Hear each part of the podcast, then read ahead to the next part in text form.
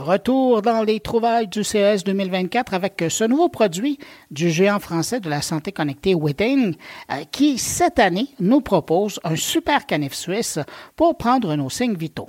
Tine Nguyen de Wittings nous le présente. Alors tiens, je vous demanderai de me présenter le BIMO qui est la nouveauté de chez Witting.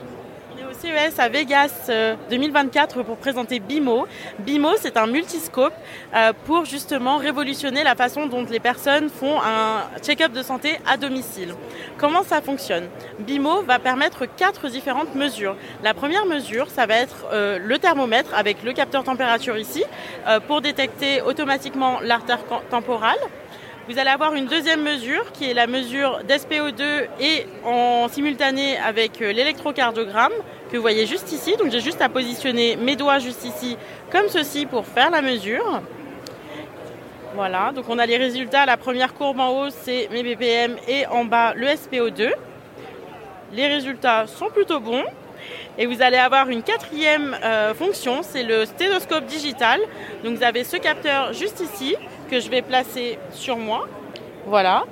Donc euh, ce stéthoscope, c'est euh, aussi une manière de rendre possible une mesure qui autrefois était euh, seulement faite dans les cabinets des docteurs. Et la combinaison des quatre mesures dans un seul même appareil, qui tient dans ma main, comme vous le voyez là, va permettre à la fois aux utilisateurs de prendre des mesures indépendamment, ou bien lors des télévisites, justement, d'être guidés par leur docteur pour prendre des mesures et justement de pouvoir partager ces mesures avec leurs professionnels de santé qui les suivent. Vous pouvez aussi compléter ces mesures en en, y ajoutant par exemple les symptômes ou justement des médicaments que vous prenez euh, pour justement avoir un enregistrement complet euh, comme un espèce de carnet de santé euh, justement pour avoir toutes les informations qui soient corrélées dans l'application Withings.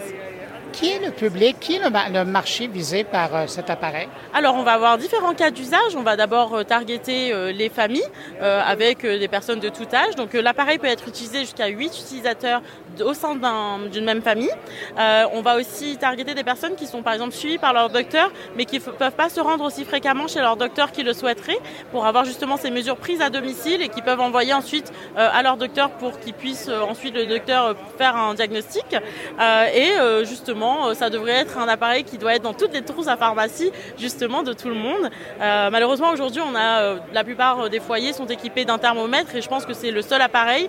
les montres sont évidemment de plus en plus équipées de capteurs avec le SPO2 ou le CG, mais par exemple, la mesure permise grâce au stéthoscope, c'est pas quelque chose qui est vraiment commun. Donc on a décidé, nous, Weezing, de tout réunir dans un seul et même appareil.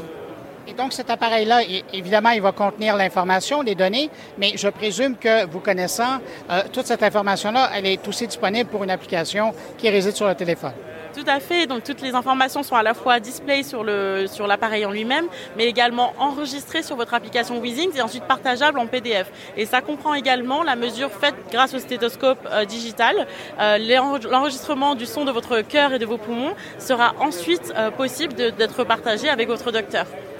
Alors là, on est au CES, donc c'est un beau produit, mais la question, c'est à quel moment ça sera disponible? Alors, toujours la même question pour Weezing, et maintenant on est habitué avec, à cette question, c'est selon la FDA et selon le CE médical, on attend le marquage pour évidemment l'avoir sur le marché en tant que device médical. Euh, on va pas y aller comme ça sans, sans, sans l'approbation des autorités, donc on va être patient, mais on espère l'avoir pour juin de cette année. Euh, on verra selon, les, selon la FDA encore une fois et le CE médical, mais on croise les doigts pour ça. Donc peut-être pour l'été ici aux États-Unis, mais euh, ailleurs dans le monde, je pense en Europe ou au Canada l'Europe et le Canada. Alors le Canada, on essaie justement d'accélérer les choses pour que justement vous l'ayez aussi en même temps euh, que l'Europe et euh, les États-Unis.